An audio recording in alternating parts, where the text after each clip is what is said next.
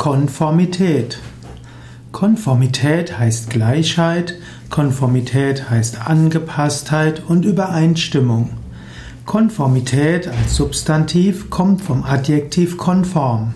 Konform kommt vom lateinischen conformis, gleichförmig und ähnlich. Das wiederum kommt von forma, Form und Gestalt und con heißt eben zusammen eine Gestalt, eine Figur haben.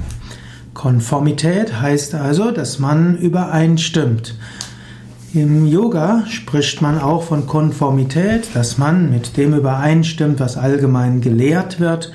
Und eine gewisse Konformität ist manchmal hilfreich, aber gerade im Yoga gibt es auch eine große, große Wertschätzung für Individualismus und es wird immer gesagt, Glaube nichts, aber halte vieles für möglich. Das, was für dich deine Wahrheit ist, was du aus deiner Erfahrung für richtig hältst und was deinen ethischen Prinzipien entspricht, das setze um.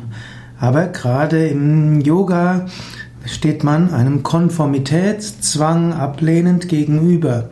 Was natürlich auch manchmal nicht ganz so einfach ist, denn gerade wenn man zum Beispiel gemeinsam etwas tun will, dann braucht es auch eine gewisse Übereinstimmung. Aber gerade Yoga ist so eine individuelle Ethik, eine individuelle Weltanschauung, wo individuelle Einstellungen besonders wichtig sind. Daher muss man sich auch bewusst sein, Menschen, die Yoga üben, die werden äh, selbstbewusster werden, die werden höhere Ansprüche haben, sie werden sich nicht so leicht anpassen, aber sie haben auch mehr Energie.